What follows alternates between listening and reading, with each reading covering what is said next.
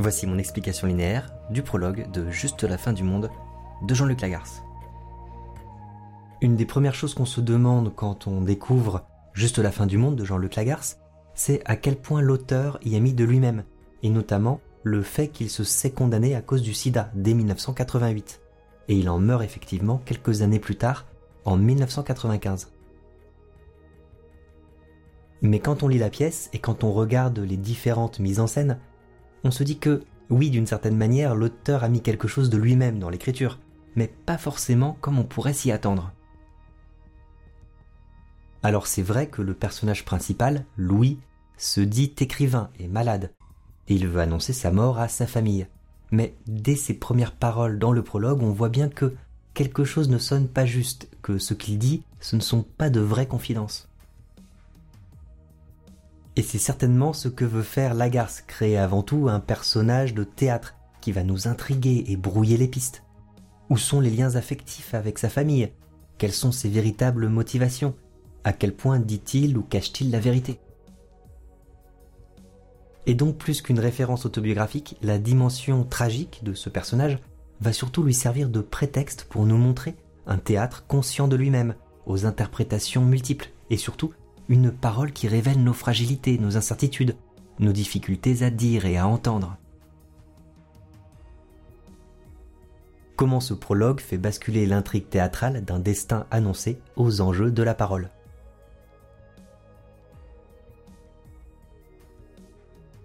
Je vais annoncer les mouvements et citer le texte très clairement au fur et à mesure pour que vous puissiez bien suivre. Et pour retrouver tous les documents et toutes mes vidéos sur cette œuvre, rendez-vous sur mon site www.mediaclass.fr.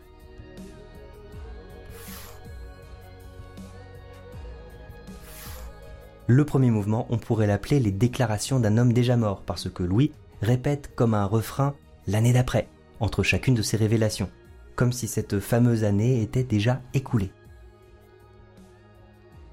Or, une année, c'est justement le temps qui sépare Louis de sa propre mort, plus tard, l'année d'après, j'allais mourir à mon tour. Le futur proche, je vais mourir, est reporté dans le passé. J'allais mourir. Il laisse donc entendre que sa mort appartient au passé.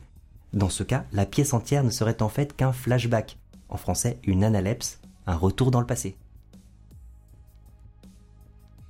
Et avant même les premiers mots de Louis, les didascalies jouent déjà avec les repères temporels. Cela se passe dans la maison de la mère et de Suzanne, un dimanche évidemment, ou bien durant près d'une année entière. Que signifie cette drôle d'alternative ici Si le dimanche représente bien le déjeuner dominical traditionnel, on voit mal comment cela pourrait se dérouler pendant une année entière, à moins que toute la pièce ne soit en fait qu'un ressassement de Louis attendant sa mort. Ensuite, ça se précise, le présent d'énonciation est rattrapé par le futur. Écoutez, j'ai près de 34 ans maintenant et c'est à cet âge que je mourrai comme s'il revenait d'outre-tombe pour parler de lui-même avant que sa mort ne survienne. Donner la parole à un mort comme ça, c'est ce qu'on appelle une prosopopée. Drôle de fantôme qui vient nous raconter sa propre mort. On peut se demander à quel point ce personnage est fiable. Il avoue lui-même qu'il triche. De nombreux mois que j'attendais à ne rien faire, à tricher, à ne plus savoir. Ce verbe tricher évoque le jeu de cartes, le jeu d'échecs, mais aussi pourquoi pas le jeu d'acteur, on sait que le théâtre a pour coutume de démasquer les tricheurs, les tartuffes. Et c'est d'ailleurs l'interprétation qui est retenue par le metteur en scène François Béreur. Manifestement, l'acteur qui s'adresse à nous n'a pas 34 ans. Son jeu est très déclamatoire. Il nous invite à refuser l'illusion théâtrale. En tant que spectateur, je n'arrive pas à croire au présent du théâtre. Non, ça ne se passe pas là, devant moi, en ce moment.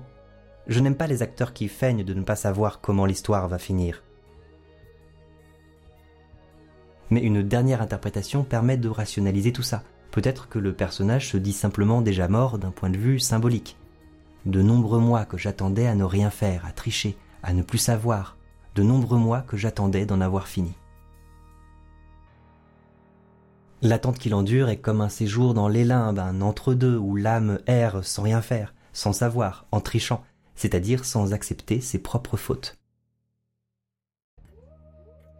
Le passage dans la mort, c'est aussi le moment, vous savez, où l'âme est pesée, évaluée, ce qui rappelle le plus ancien rôle de la tragédie.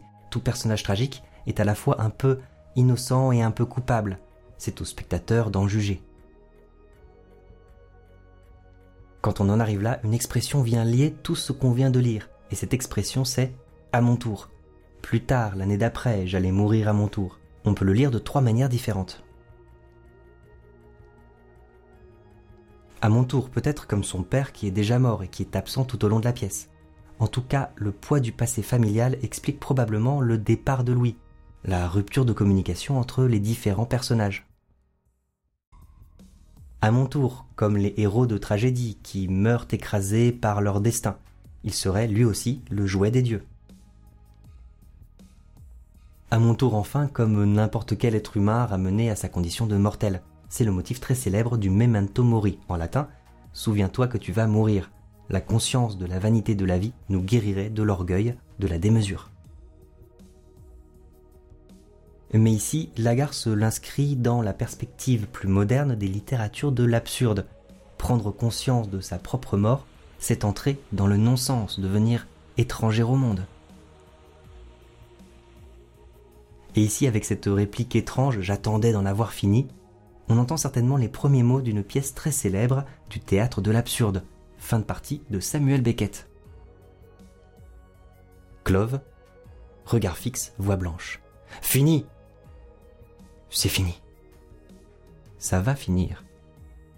Ça va peut-être finir. Un temps.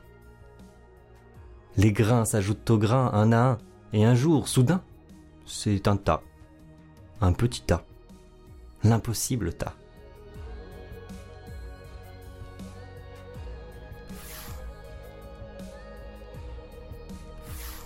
Le deuxième mouvement, on pourrait l'appeler le danger de prendre la parole, parce que, dans ce passage, la parole est sans cesse reportée avec des compléments circonstanciels imbriqués.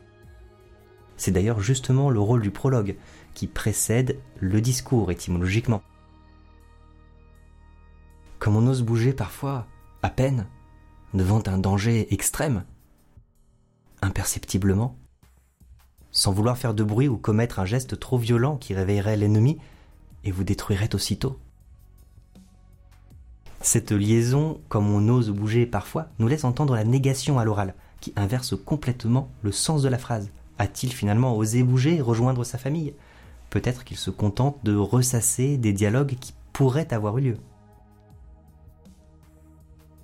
En tout cas, l'action ne progresse pas vraiment ici, puisque le geste est avant tout un bruit, sonore comme une parole. Sans cesse chez Louis, le langage prend le pas sur l'action. Le fait d'oser bouger est surtout un message, un aveu. À peine, c'est-à-dire un tout petit peu, mais on entend aussi avec peine, avec difficulté, avec douleur. Le vers libre, avec ses passages à la ligne, semble bien attirer notre attention sur la polysémie, la variété de sens de ce mot. Et comment ne pas penser aussi à la peine de mort qui rapproche le personnage principal d'un héros tragique, puni peut-être pour quelque chose d'obscur. Et alors que spontanément nous aurions plutôt tendance à plaindre ce personnage principal, nous sommes aussi amenés à nous interroger sur la pureté de ses intentions. Pour quelle raison se donnerait-il cette peine de retourner sur ses pas avec toutes ses précautions? Et le mystère est renforcé par la présence de cette étrange créature, cet ennemi qui pourrait se réveiller et le détruire.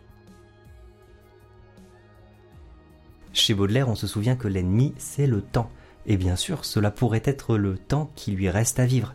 Mais Lagarce opère justement un glissement de sens. Louis ne craint pas tant de mourir, il a surtout peur de la parole. Écoutez. L'année d'après, malgré tout, la peur. Prenons ce risque et sans espoir jamais de survivre, malgré tout, l'année d'après.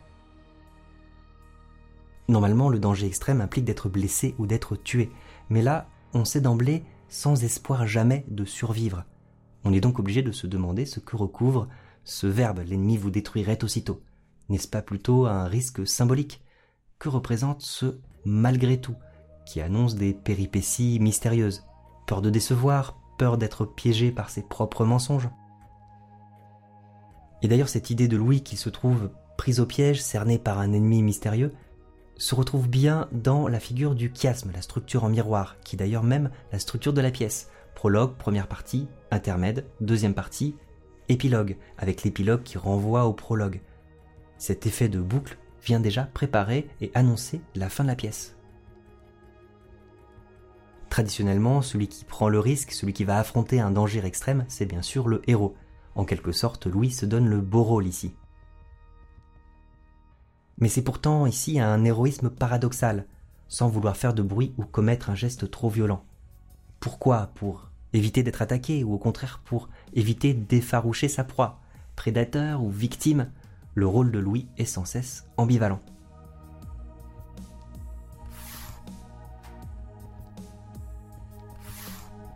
Ce troisième mouvement, on pourrait l'appeler le basculement dans la parole, parce que les verbes d'action, décider, retourner, revenir, aller, faire le voyage, font finalement place à des verbes de parole, annoncer, dire, seulement dire, être le messager.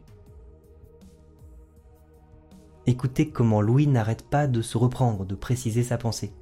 Je décidais de retourner les voir, revenir sur mes pas, aller sur mes traces et faire le voyage. C'est ce qu'on appelle une épanorthose, reformulé pour mieux dire. Et alors qu'il annonce son voyage, il reste immobile sur scène, et c'est en fait sa parole qui est en mouvement, qui ne cesse de revenir sur ses pas.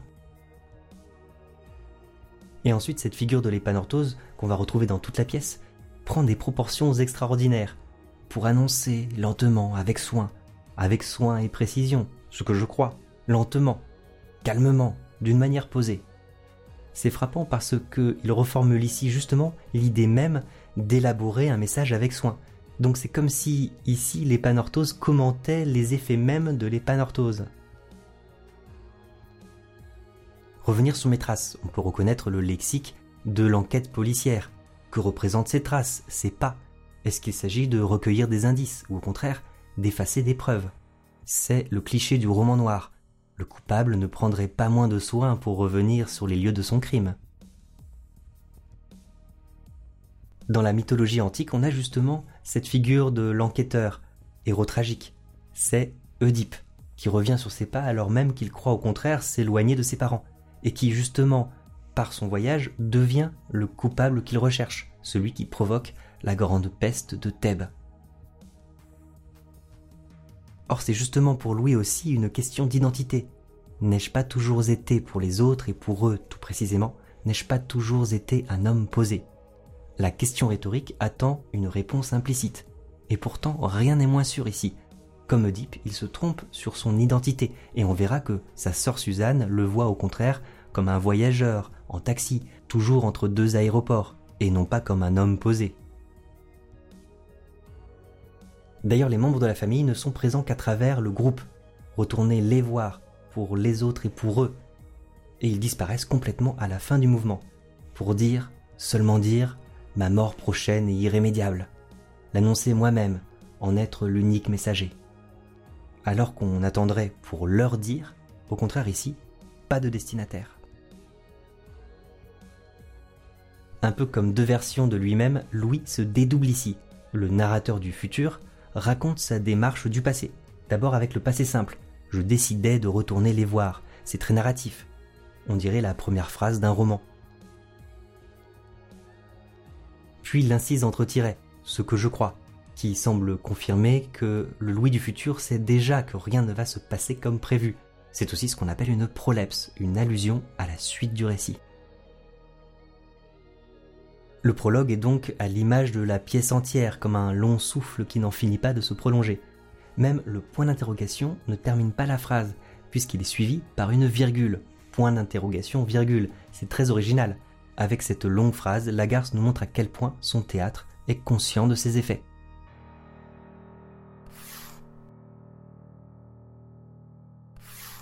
Le quatrième mouvement, on pourrait l'appeler les mécanismes de l'illusion parce que le mot paraître guide toute la fin du discours de Louis et révèle toute une série d'illusions avant de rimer avec le dernier mot du passage, paraître, être mon propre maître. La première illusion, c'est bien son projet lui-même. Bien sûr, il est très assertif, j'ai toujours voulu, voulu et décidé. Et les compléments circonstanciels sont catégoriques. Ce que j'ai toujours voulu, en toutes circonstances et depuis le plus loin que j'ose me souvenir. Mais tout de suite, plusieurs éléments viennent annuler cette volonté. Les modalisateurs qui viennent commenter l'acte d'énonciation. Paraître, peut-être ce que j'ai toujours voulu, avec les infinitifs qui se succèdent. Paraître, pouvoir, là encore, décider. Aucun de ces verbes n'est conjugué, c'est-à-dire que aucun n'est vraiment réalisé dans le discours. La deuxième illusion, c'est le mensonge qui s'adresse d'abord à lui-même. Il se cite toujours en premier. Me donner et donner aux autres revient deux fois. Me donner et donner aux autres une dernière fois l'illusion d'être responsable de moi-même. C'est lui-même qu'il veut d'abord persuader de son impuissance. En se disant irresponsable, d'une certaine manière, il clame son innocence, un peu comme s'il disait ⁇ Je ne fais que donner l'illusion d'être responsable ⁇ Mais ce jeu d'illusion se retourne contre lui-même quand on restitue la phrase entière. Je parais donner l'illusion d'être responsable. C'est-à-dire, je fais semblant de faire semblant. Il est donc moins dupe qu'il ne le dit. Héros tragique, il insiste beaucoup sur les forces qui le dépassent, mais c'est peut-être pour mieux cacher sa part de responsabilité sa complaisance dans cette excuse qui le déresponsabilise. Une autre faille dans son discours confirme bien sa part de responsabilité. Le plus loin que j'ose me souvenir, l'oubli ici a quelque chose de volontaire, que cache ce passé qu'il fait semblant d'avoir oublié, la mort de son père, son homosexualité, une partie de son enfance refoulée, autant de sujets qui n'apparaissent que de façon subliminale dans la pièce. Et donc la dernière illusion, celle qui vient recouvrir toutes les autres, c'est bien celle du théâtre. On le perçoit notamment à travers la répétition du verbe donner. Me donner et donner aux autres une dernière fois l'illusion, comme on donne une représentation. Louis se compare à un acteur qui n'est pas son propre maître. Sous-entendu, il n'est ni dramaturge ni metteur en scène. Et pourtant, est-ce qu'il n'est pas lui-même écrivain? Et est-ce qu'il ne met pas sans cesse sa propre parole en scène? L'adresse au public, confirme bien cette mise en abîme du théâtre. Me donner et donner aux autres, et à eux tout précisément, toi, vous, elle, ceux-là encore que je ne connais pas. Trop tard et tant pis. Comme si le quatrième mur invisible, celui qui sépare la scène et la salle, venait de s'écrouler. Or, l'ironie de cette dernière illusion, c'est que finalement, Louis ne sera ni acteur, ni dramaturge, ni même metteur en scène. Il sera obligé d'écouter un par un tous les membres de sa famille. C'est-à-dire qu'il sera, comme nous, spectateur des reproches, et peut-être en mesure de juger ses propres actes.